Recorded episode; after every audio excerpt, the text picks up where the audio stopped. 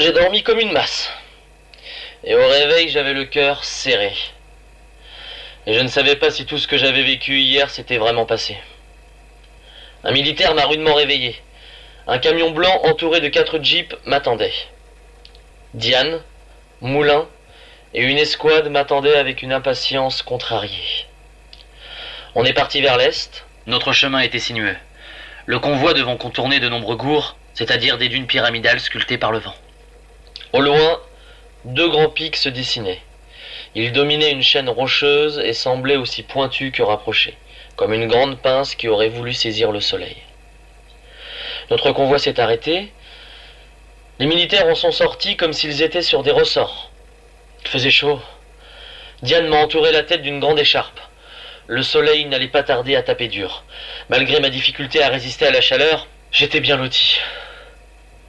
Les autres soldats devaient, en plus de leurs armes, décharger le camion de tenues et d'appareils et les transporter à la main. Nous sommes approchés de la tache sombre, rectangulaire qui se détachait entre les deux pics. J'ai cru que mon cœur allait exploser quand trois silhouettes fantomatiques, noires et vêtues de vêtements qui semblaient en haillons, ont surgi sur le côté de notre route. C'était un double binôme de tireurs embusqués et observateurs qui protégeaient le camp, tapis jour et nuit dans les sables. Ils sentaient l'urine, la sueur et les excréments de façon épouvantable. Ils se sont dressés et ont salué le général qui les a félicités pour leur travail, puis ils sont repartis et en un clin d'œil, ils avaient disparu. Puis nous sommes arrivés sur la zone. C'était crépusculaire, étrangement gothique. Les pics s'élevaient comme les tours d'une cathédrale occultant le soleil. Au centre, l'ouverture donnait sur le néant. En demi-cercle, convergeant vers l'ouverture sur une surface immense, les tombes ouvertes. Elles étaient recouvertes de plastique blanc qui flottait comme des linceuls éthérés sur le vent du désert. Ce foutu général avait parlé de quelques trous. Il y avait plus de cent tombes. Cent morts qui se prosternaient ou suppliaient une puissance oubliée. Marchant entre les tombes, nous sommes arrivés devant l'ouverture. Deux mètres de haut, ce qui est considérable pour des Mésopotamiens car les hommes de l'Antiquité étaient relativement petits. L'ouverture était gravée de signes. Le soleil irradiant dominait. Des créatures humaines semblaient briller aussi comme des soleils ou des figures saintes du catholicisme.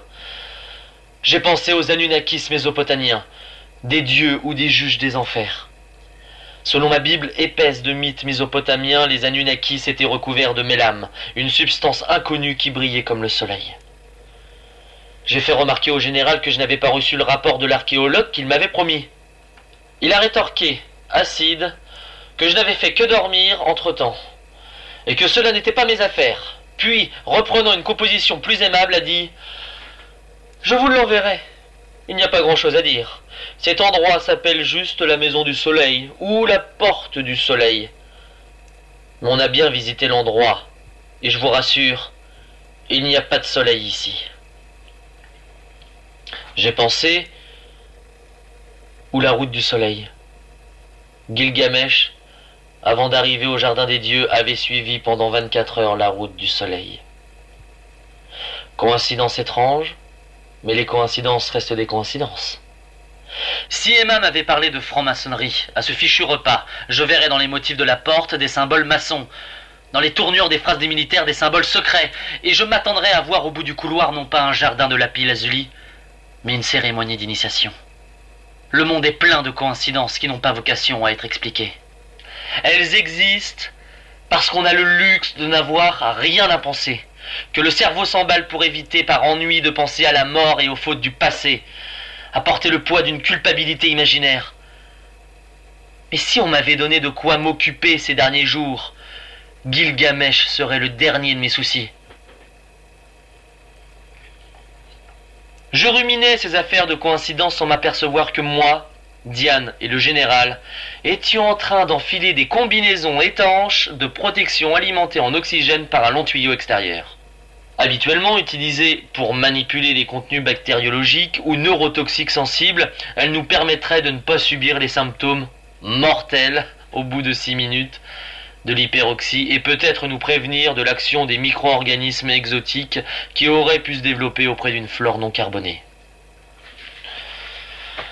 Nous nous sommes enfoncés lentement, avec une démarche lunaire de cosmonautes encombrés, dans le couloir, suivant le général. Il tenait un bâton lumineux pour nous guider. Il était impossible de mesurer la distance parcourue. C'était bigrement long. J'entendais Diane qui haletait dans le dispositif de communication. Je voulais voir ce qu'il y avait au bout, mais je maudissais le fait que désormais, chaque matin, et peut-être pour le restant de mes jours, je devrais faire cette longue marche.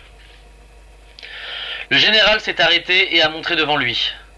Du plafond émergeait une racine poilue, au motif d'écailles carrées, aux teintes noires et violacées. Une racine d'arbre. Nous n'y sommes pas encore, dit le général. Mais un des échantillons de flore exotique vient de cette racine. Il y avait une caverne dessus Un accès à la lumière? Je le saurai bientôt. Le général montra quelque chose en dessous de la racine. Une plaque végétale semblable à un nénuphar, large comme tout le couloir. Toujours violacée, probablement basée sur du silice. Il avance dans le couloir en marchant dessus et nous le suivons. Quand je passe dessus, je sens une petite décharge électrique dans mon épiderme comme de l'électricité statique.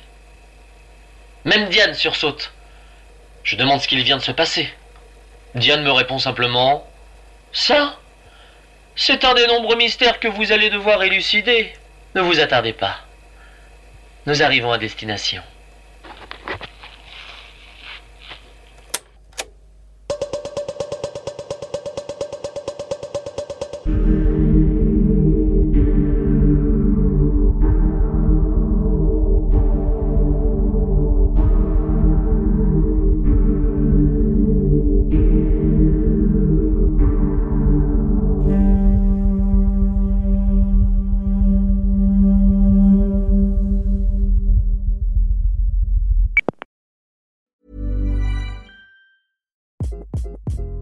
Hi, this is Craig Robinson from Ways to Win, and support for this podcast comes from Invesco QQQ, the official ETF of the NCAA. The future isn't scary. Not realizing its potential, however, could be. Just like on the recruiting trail, I've seen potential come in many forms as a coach. Learn more at Invesco.com slash QQQ. Let's rethink possibility. Invesco Distributors, Inc.